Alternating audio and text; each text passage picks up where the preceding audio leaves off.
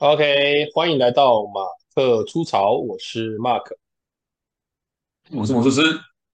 好，OK，好，那我们今天呢，呃，新的马克出潮呢，我们今天录音有一点点的仓促，就是刚好突然决定了，就要来录个这个节目。那我之前呢，通常我之前我以前是真的没有听过我自己的录音，那我后来刚好前前一两天有一次听了自己的录音。就会觉得我前面这一段很冗，而且很废话，会不会因为在这一段这么冗、这么废话的情况之下，就有很多人已经听不下去了？啊，我这里跟大家道歉，如果前面这些风格怪怪的，我们现在可能可以改善，好，可以改善一下。那今天我要谈的这个主题特别缩短是吗？啊，今天有有有，我就是要赶快进主题。可是呃，要讲主题之前，我先谈一个小小的故事啊，小小的故事就是。呃，我我自己因为跟很多的管顾合作，那呃不知道的听众朋友，我可能要简单介绍一下，就是所谓的，因为大家众所皆知，我是一个企业的培训的培训师嘛，那我大部分的时间都在做企业培训，可是企业培训它不会就是从空中掉下来。基本上我们需要有一些对焦，那这些对焦的这个过程，通常就是企业本身有一些需求啊，比方说他今天要呃解决一些问题，他可能会透过培训当做手段来做解决啊，或者是他想要做一些储备型的这个培训，未来有一些主管或者是一些呃不一样的这个人要上线，他可以透过这个培训的方式帮助他们储备他们的能力。那当然也有一种是呃，他就是希望大家可以。常常学一些东西，所以他会找一些培训师来做不同主题的这个训练，大概是这样子。那甲方这些企业，他要找讲师，以前早期管道不多，所以他大部分都会透过中间的角色啊，叫做管理顾问公司。那管理顾问公司以台湾来讲，我们现在台湾大概有一些是外商的，也有一些是呃属于这个台湾本土企业的。那我大部分跟台湾本企业的之间合作的比较多，呃，大的都有合作，我就不一一点名的。嗯、那因为这些管理顾问公司，基本上他们虽然是顾问公司，但本质上其实是业务居多，也就是说，它其实是在嫁接培训师跟这个企业之间的桥梁。那所以可想而知，我就会遇到很多不同的管顾的业务。嗯那这些业务在不同的公司里面跟我去做合作，大部分的讲师会跟同一个业务一起合作，会多一点点，因为合作起来愉快之后呢，大部分这个业务也因为比较熟悉这个讲师的这个风格，所以他去推荐你可能会推荐比较上手，所以业务通常就会找最后走一走，走到最后就会找那些相对跟你比较合得来的吗？或者是说，哎，训练的过程当中，大家比较能够做呃的互相了解彼此的这个合作伙伴，大概是这样。嗯嗯。好，那呃，我要讲这个故事，其实也是今天的小主题啊，就是说，首先我我我我我我有帮一个科技产业做新人训，那你你知道新人训里面其实有很多细节是。呃，包含他们的职能的训练也好，或者是他们的这个呃新人应该要的职场观念也好，那有些这个有有一些这个来的这个业务，他就会刚好，因为也都毕业没多久，就刚好好像在我的课程读了他们的新人训的感觉，我不知道你这种感觉是不知道是什么感觉，就是他们就诶、欸、上完之后就会跑来跟我聊天。嗯嗯，对，聊什么？那通常都是中午在聊的。哦，跟课有关吗？还是其他的？有趣就在这里，就是大部分就跟他自己的职涯有关。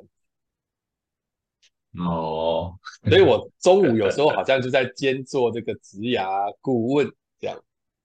哈哈哈哈生涯讲师有这种味道了。那当然，因为我这个人算蛮好聊天的。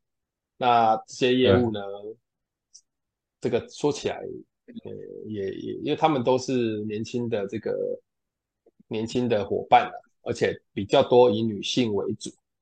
那女性为主，我是一个男性，我有男性的特质，我们之间的这种在聊的过程当中，可能就又比较有一些一些火花，他可能会期望在我这里得到一些答案，或者是得到一些想法。嗯，对。啊，因为我们是学引导的，有时候就不见得会马上给他想法，但我又不是纯引导挂的，就是会只是提问，我其实也会忍不住就给一些我自己的建议或看法，所以聊起来一个小时下来就会这个相谈甚欢。那有有一件有趣的事情，就是有一个新人训，他们的业务来嫁接，到现在已经是第四个业务了。嗯。对，然后每个业务都在我聊完，我不能说是因为我的关系，但聊完之后，好像或者是他正准备要有想要离职的这个念头的时候，就会来找我聊，所以这个就很有趣，你知道，那感觉很像倒数第二个男朋友，就是他跟我聊完，然后他就离开了这个行业。不是在新人训吗？我就是就同一个训练呐，啊，那个业务就来啊。嗯，那呃，哦、我还记得第一第一第一第一任的业务跟了我三次课，然后就有一天说：“老师，我可以找你聊一下吗？”我说：“怎么了？”嗯，嗯就是我有我有一些想法。我说：“ 我每次听到这个，我都觉得。”哇，太 差不多了，差不多又要来。我有一些想法，这代表什么呢？就代表我他真的有一些想法。对，然后他就会说，其实我有点想要离开这个产业的。然后他就会说他想要去做什么，然后怎样怎么样怎么样。然后我通常第一个这这种呃第一，我通常他们这个跟我讲的时候，我呃如果如果有人这样跟你谈这个，你你你可能会跟他，你可能一开始会跟他讲什么？这不一定是业务，比方说你的学弟妹或什么，就会跟你谈说要离职啊，或者什么，就想要转职或干嘛。嗯，那应该是问有遇到什么？哦，你会问他遇到什么挫折或者挫折？嗯，我我每次都是在聊之前，我都会先说一句话，我就会跟他说，嗯，呃，不管你是要转职离开或干嘛，有一件事情可能要关心一下，就是。如果你是因为讨厌现在的工作而离去，而不是因为而不是因为找到一个你喜欢的方向而离去，那风险相对是比较高的。对对，然后我就说，因为你在这里讨厌的事情，到了你的新工作，它还会重复的出现，因为你现在没有解决。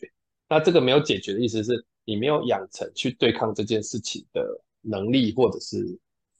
一个一个一个一个关键的这个，你说我自己好像找到这个窍门，可以去对付这些事情。嗯哼，当我每次讲完这句话，他们就会陷入长长的沉思。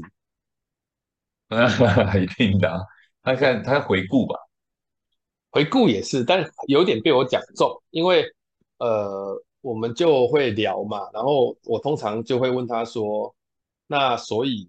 呃，这件事情从你第一次想到现在大概多长？嗯，然后他就会讲，嗯，有半年。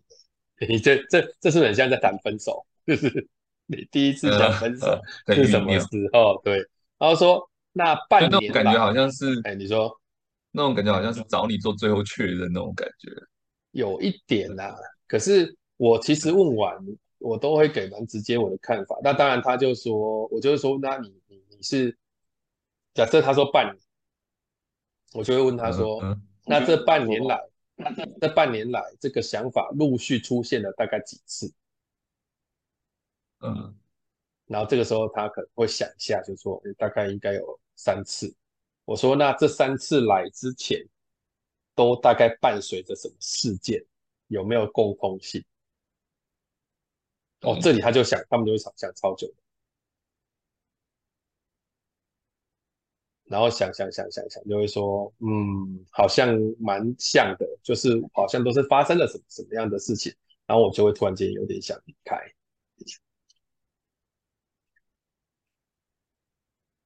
然后我觉得这种事情，嗯，就很像是一种诶反顾嘛，我就反反顾反馈一下，就说，哎，回顾一下，反馈回顾一下说，说哦，你那个到底是什么原因突然想要离开？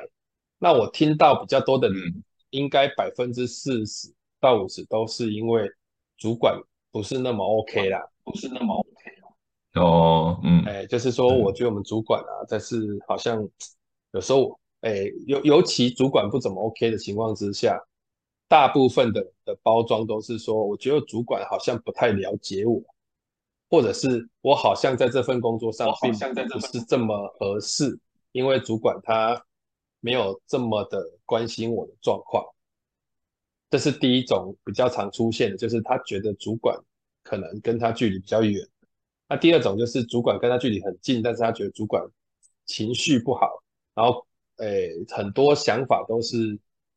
跟跟可能跟他所认知的东西是不一样的，或者是背道而驰。就是以前可能前面大家看起来这样，好像都很正派啊，然后也是差不多的人五人六的，然后私底下你就就就知道细节之后，就发现这个主管好像不太 OK，他私底下的这个为人不是你喜欢的。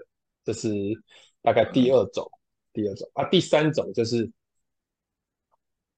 他觉得主管不够给力，所以不够给力的意思就是说很软弱。Oh. 啊，他出去拼都死在这里，就觉得这主管就不会管了。就像说，他通常都会有一个烂同事，然后这个烂同事呢，就是呃不是很认真，什么事情都丢给别人，可是这主管对他都没有办法管，然后压也压不动，然后他就一直累，一直累，累到最后他就爆掉，这样子。很像我们，很像，很像我们以前社团，不觉得吗？很像以前社团一样，就是，嗯，就是社长不太 OK，通常都在是这种，或 类似这种类型。那没办法，学生不一样。对，啊，到了这个时候，我通常就会跟他说：“那你接下来是想要休息一下，还是要找新的工作？”然后这接下来，我觉得我的重点就会盘点。那你在这份工作，除去这些不喜欢的因素。有哪些你觉得是你喜欢的？然后他就会讲蛮多的。啊，这个时候他大概就已经有点确定，他未来可能要走的方向也是需要这些东西。嗯，你看我这样聊完，应该也还好。可是为什么就是会离开？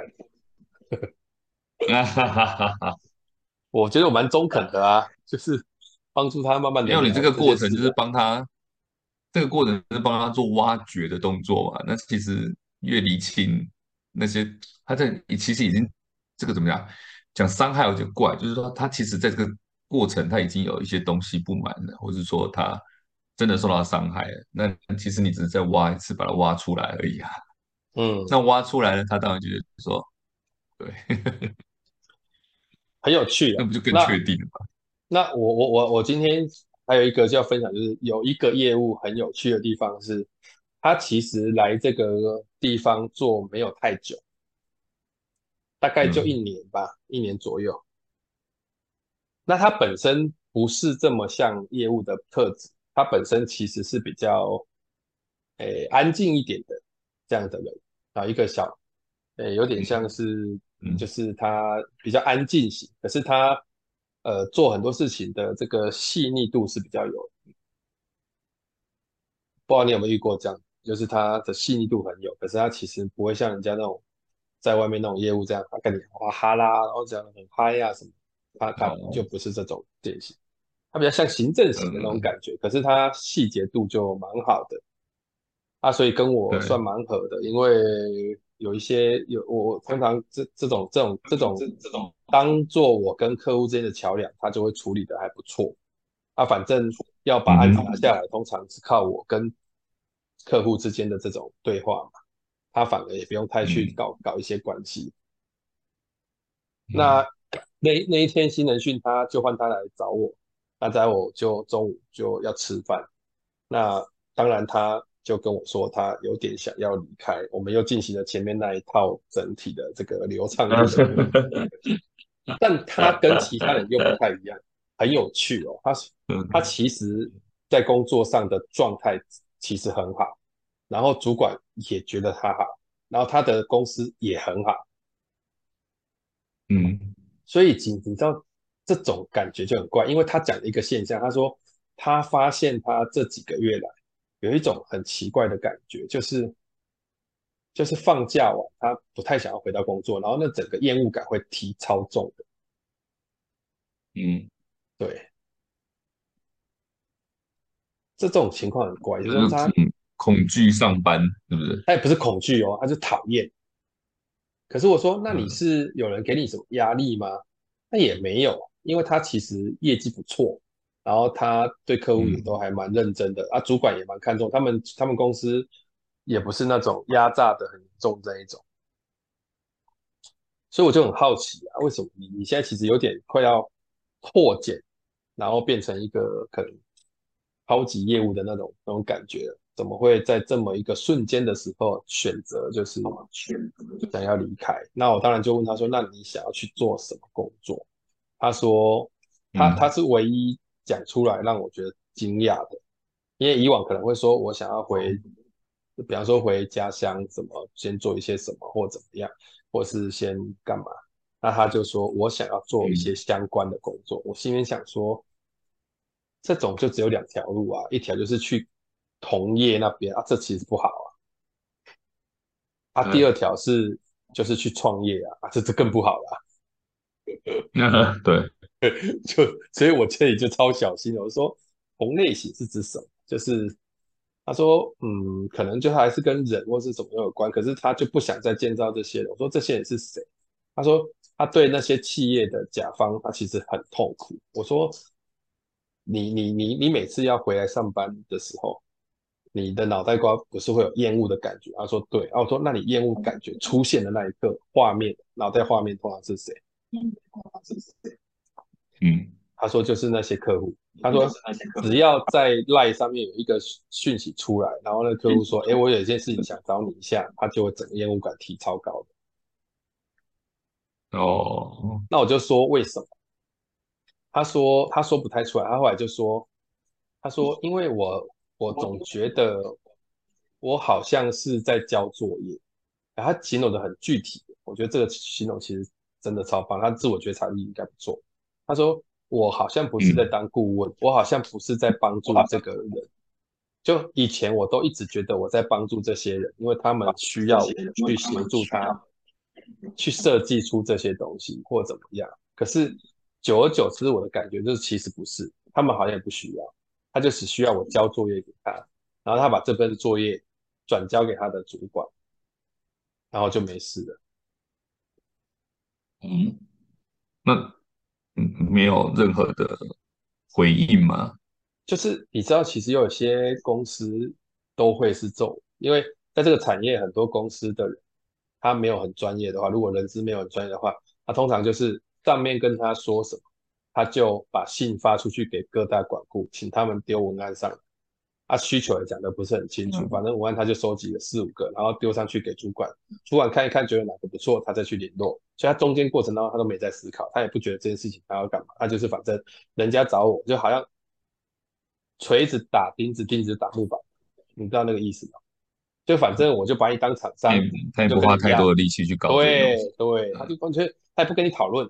啊，他也没有，他总觉得就啊，反正这件事情就是又不是花我的钱，然后是花公司的钱去找外面的管理顾问公司，那反正就让他们去弄嘛，我就只要做好这个行政嫁接就好了。那这超糟糕的，所以我对啊，细节都没有好好讲。我听完之后，我就跟他说，你知道吗？我就看着他，大概过了五到十秒，我就说我懂。然后他说什么？我说。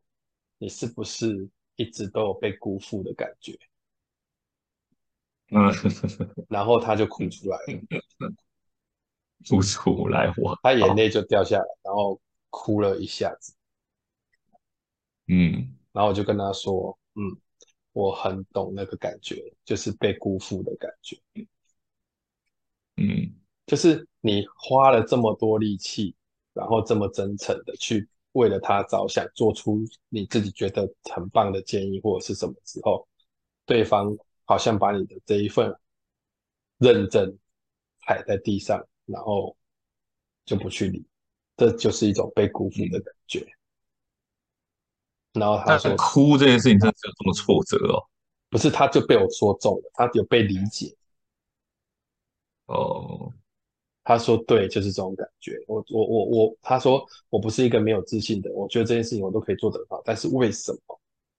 就是我这么拼的去帮你做这些事情，到最后你们都是用这种方式在对待我。我我很难跟他说这叫常态，嗯，因为他正处于一种你不能跟他讲这是常态的时候，因为他也懂是常态，嗯，只是在这个过程当中，他没有找到一些方式让自己就是 feel better，他他没有找到，嗯嗯嗯，因为他很认真，所以他总是会觉得，反正你跟我说，我就是尽我所能去把东西生给你，嗯，但对方的这种。给他的辜负感太重，其实人会有被贬低的感觉，不知道你知道那种感觉是什么？就是被贬低啊。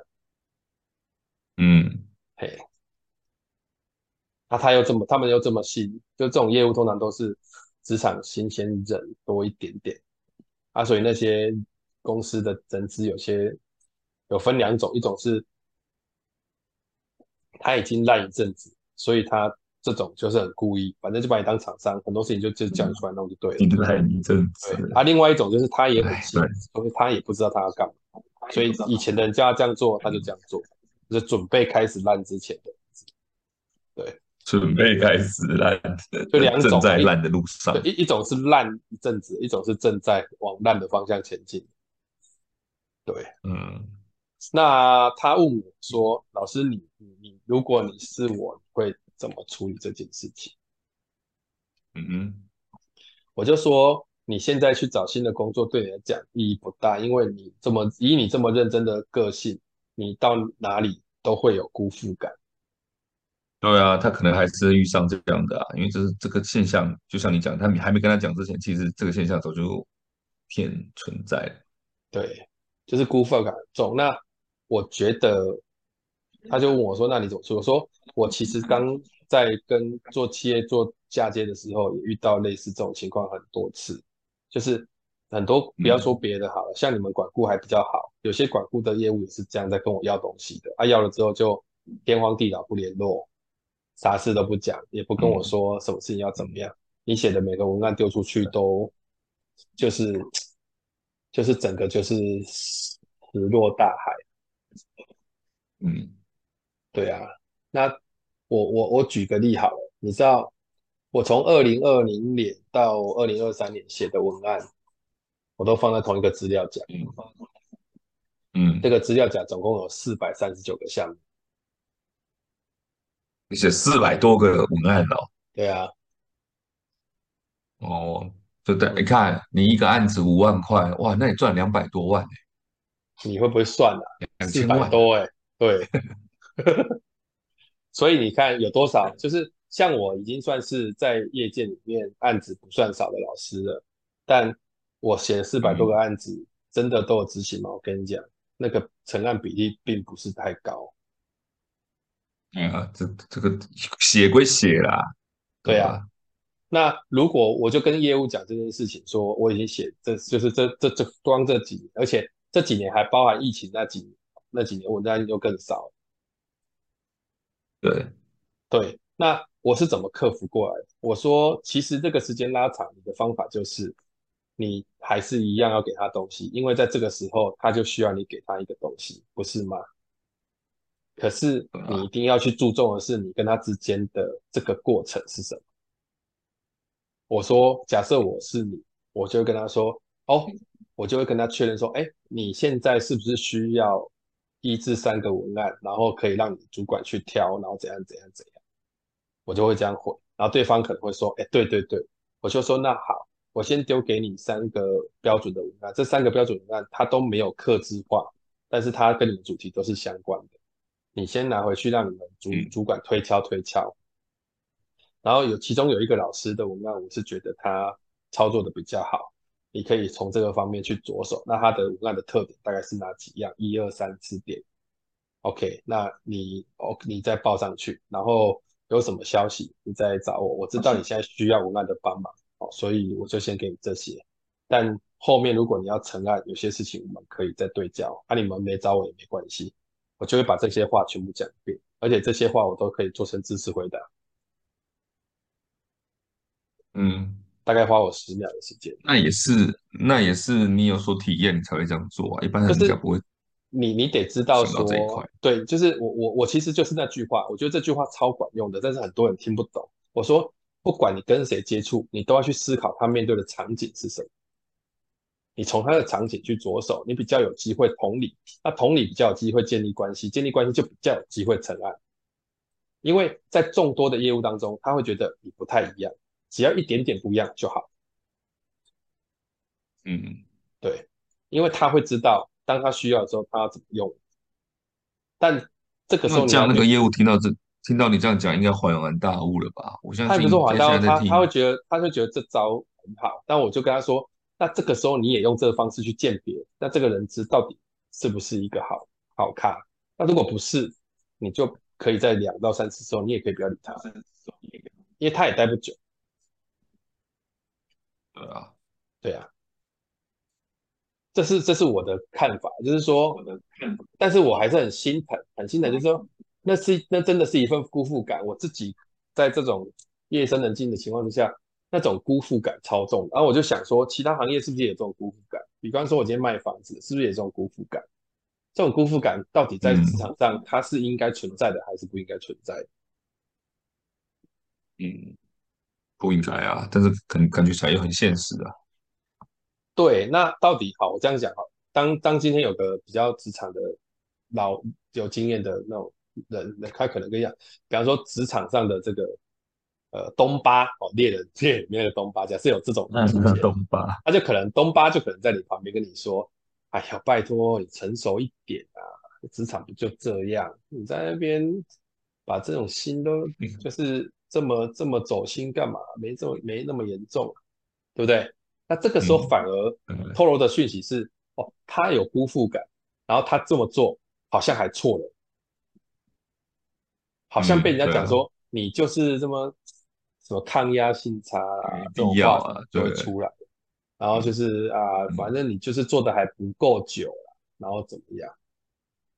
你你知道那个意思吗？那这个时候我就会很常去想一个问题是，我们。我我我们不想成为那样的人，但整个文化跟整个这种职场环境，好像把那种形容成是成熟的人，但我又不想自己不成熟，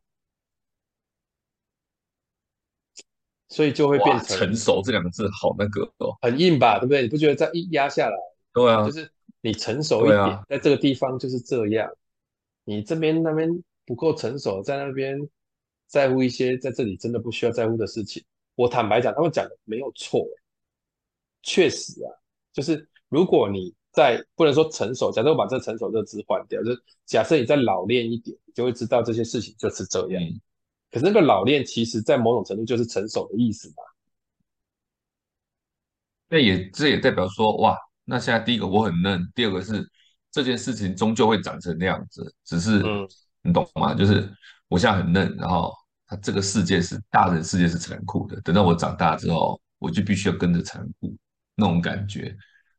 那也就是说，我当初怀抱的梦想，或者说我期待大家都可以跟我一样认真的，这件事情根本就不存在，因为大人世界就是这么残酷。那感觉很沮丧哎、欸。对，很沮丧，很沮丧。哎，对啊。但是我讲的应该是有说。等到你变成一个大业务的时候，嗯，那件事情还会再回来，变成你又可以变成很专业，然后对方也把你当一回事，然后过程的那个真诚又会回来。就是你知道中间就有这一区，你要越过这一区，这一区有点像是什么？我不会讲，就是你你比方说我我以我的例子哈，就是你在你还是一个试炼。它是一个试炼的，或是一一一，它是它是它是一个沙漠，你要越过才会发现绿洲。就是其实职职场也不是都这样，可是它在某个区块是这样。就像我跟你说好了，哎，你可能比较有体感，就是说，呃，我们以前刚开始在大学刚出去贷款的时候，你有没有你你有有偶尔会遇到一些贷款很老的，有没有？嗯，那种贷款很老的，哦，就是哇，老油条，老油条，然后然后他他在晚会干嘛？他也会带一些乱七八糟的掌声来轰你啊，干嘛？然后就感觉上他就是很老练，然后他就会跟你说：“嗯、拜托你成熟一点，这种事情就是要怎样做？你拜托你观念好一点，哦、都是这样子哦，就这样。那所以你就会突然间觉得这个事情很肮脏。如果那种老领队一副那种说：“拜托你快一点，你上道一点好不好？我们在这边等多久？你还在那边？我觉得，对，我想去抽烟的，你还在那边弄。呃，该拿东西赶快拿过来，什么孔明兄什么鬼的，你赶快，我领队不要浪费我在那边。对，就是这种，对不对？我就觉得你都很讨厌。啊，但是说坦白一点，你今天如果做到超级好的，比方说我们现在做到的是那种。我们已经在做那种活动整体的设计规划，然后跟那些更高层的在联络或干嘛的时候，哎，又会回来不一样的，就是又又会那些老练的又不见，又会变成一些应该是说稍微比较有智慧的在跟你在对话。对，就是只只是那种老练那种角色，在你眼中就第一个他没有什么可以就是影响你心情的第一个，第二个就是你的成绩也不需要对到他了。对对，你讲对了，就是你开始不用对到他，对，对你不需要在乎他，你也不会对到他，他在那边废，只是狗吠火车，因为你已经是火车了，你就不用担心他，对吧？对，就是就是，嗯，我觉得，我觉得那种像一些迪士尼的那种那种电影，也会有这种类似的这种感觉，就是那种，嗯，我不知道你知道，在草原上。草原上会有一种一种一种，哎，荒野上会有一种一种动物，很叫什么狗？嗯，什么什么猎？哎，什么便狗？是那种那个这个是念变吗？还是什么？忘记了，就是他是专门在打鱼讲对，吃吃那种吃那种动物的残骸的，捕尸的那种，是不是？我知道那个，我知道那个角色，你讲那个，但熊熊想不出来。对啊，这种这种是在那种所谓非洲草原上的草原上，嗯，然后他可能都会呃在那边，他也不是狮子，也不是猎豹，嗯，对，那它，但是它它的这个呃感觉就是，你你好像你好像没有办法跟他们。没有办法不越过他们，他们就是属于那种奸诈狡猾的那种，然后一群人。哦，对，我查了一下，叫什么斑斑鬣狗哦。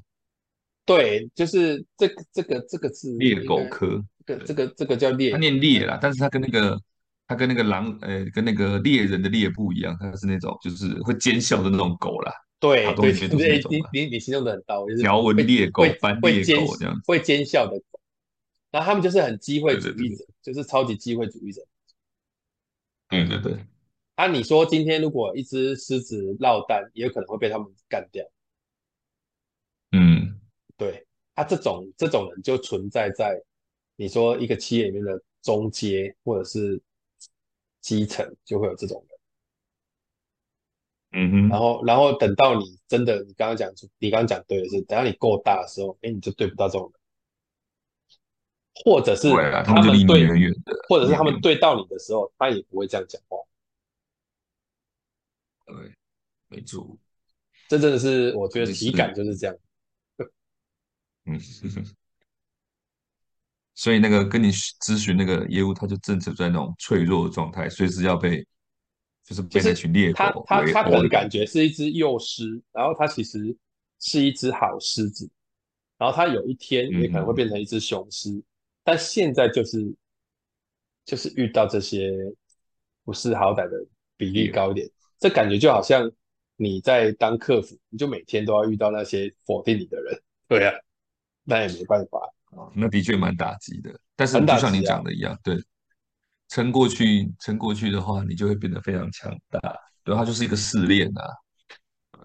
它是一个试炼，可是在这试炼的过程当中，你并不是说。去梦想，这些人有一天会从你的世界消失，而是你要从这些猎犬当中去挑出，哎，你里面原来有一只不是，只是它跟着猎犬一起来，啊，你跟他连结在一起之后，你们可能会变成很好的搭档，然后你们可能会变成他在甲方，然后你在外头，然后你们之间的联系跟互相协助的那个比例会很高，然后双方可以合作很多漂亮的案子，嗯、就是那个那个终究会来临，但不是现在，而且蛮多时候人家都是看你就年轻，他就踩你，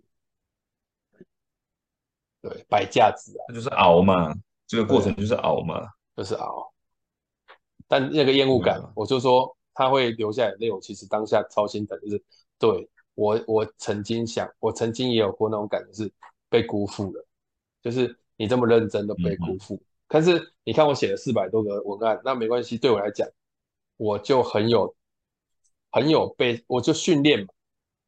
哎，这才三年，这三年我就写那么多，那之前我都把它放到另外一个新的资料夹，那搞不好你几千个了。嗯、那当然，这些文案一定有一些是大同小异的，可是。你开始知道怎么拼凑，你开始知道怎么去弄，然后你开始知道他要什么。他，比方说你今天找一百人的，我再稍微挑哪几个案子出来去拼凑或者怎么样。所以这个过程其实是，就练到最后是自己的功夫啊。可是那个功夫好像要在遇到更高阶的敌人的时候，你才会显现出来说，说哦，原来我这么能打，这样。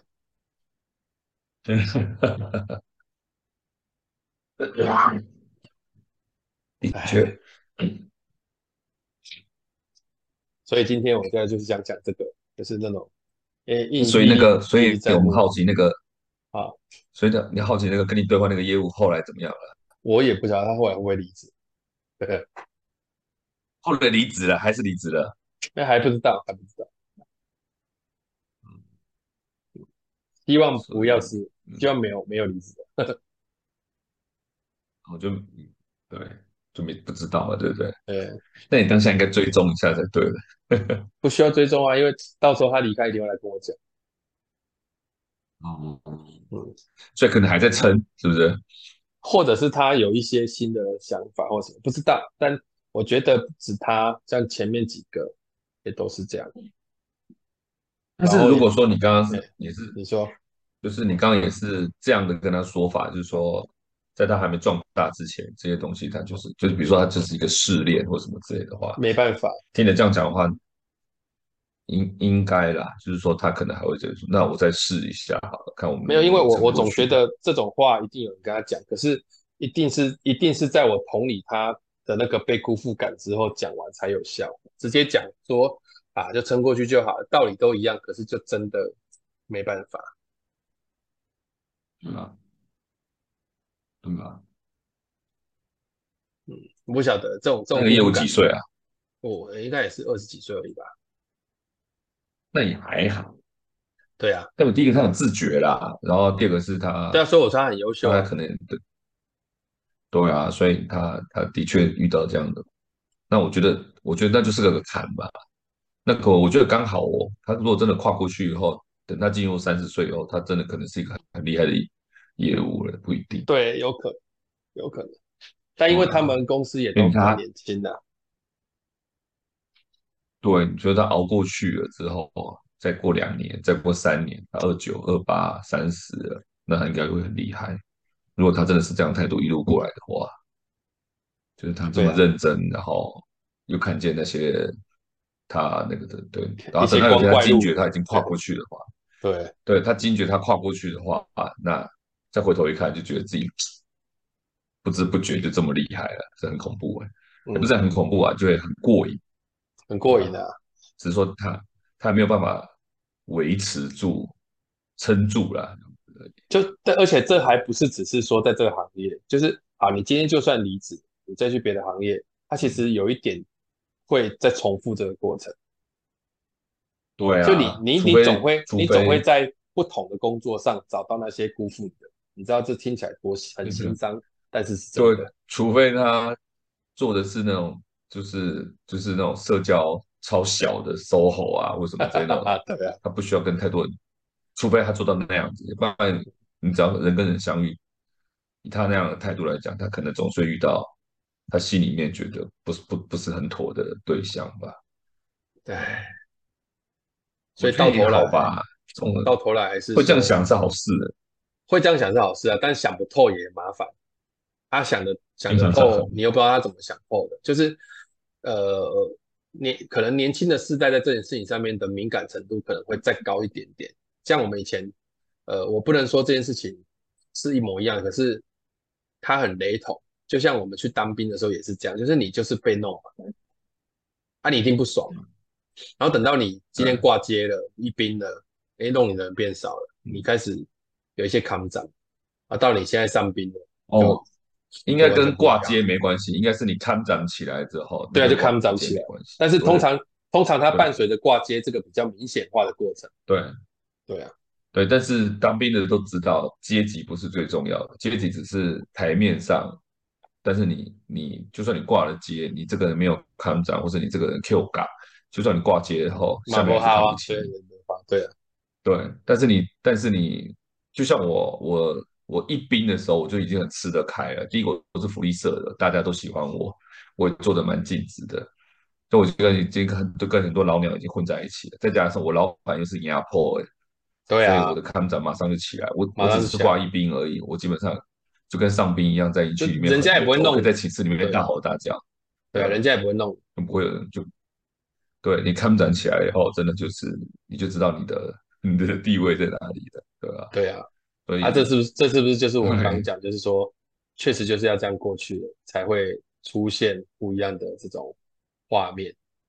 对，想想可惜啊，就是我看过太多类似这样的年轻人，在这样的一个地方，然后他选择了离开这个战场，啊，也这他完全不是因为怯弱，或者是因为。胆小，或者是因为别人所说的什么抗压性低，或者没有，他就纯粹不喜欢。嗯，啊，这就很，我觉得就很很可惜。很可惜的地方是，对，就是有些有些工作他，他他的你不喜欢的部分会一次全部来，然后过了之后，你就会发现那些喜欢的被盖住了，然后翻开之后，喜欢的东西可能还在。哎，我大概只能讲到这么清楚了，嗯嗯，就是说不容易啊。你看，像我现在从事培训，我大概也不会回去企业内部啦啊。那我怎么看待我的工作？嗯，你看我每天朝九，呃，早上出去或是写文案或干嘛，没没没这生活跟工作混在一起，我要自己很有意识的去切割。我们也没有什么劳健保，嗯，也没有什么年终奖金，那你就是得一步一步，就是自己要去弄。嗯，那你你一定会遇到这种类似的事情越来越多，那那这也没办法，那只能够就去思考的事情是，我现在就只能去思考，好，如何如何更好，哎，如何再好啊，如何可以生出水准内的东西，不要让自己的嗯，不要让自己的眼睛因为升级而而眼眼眼睛变成瞎了，或者是也不要让自己的，我不能说标准，但至少你的水准。你知道那个水准很有趣，就是你的个人的水准不要因为你你你到了不一样的位置的时候，那个水准就不见了。对，那个水准反而是，嗯、就是你你是一个人才的这种水准，反而会陪伴你比较长的时间。哎，这大概就是今天我们马克出草跟大家简单 分享的，会不会很沉重啊？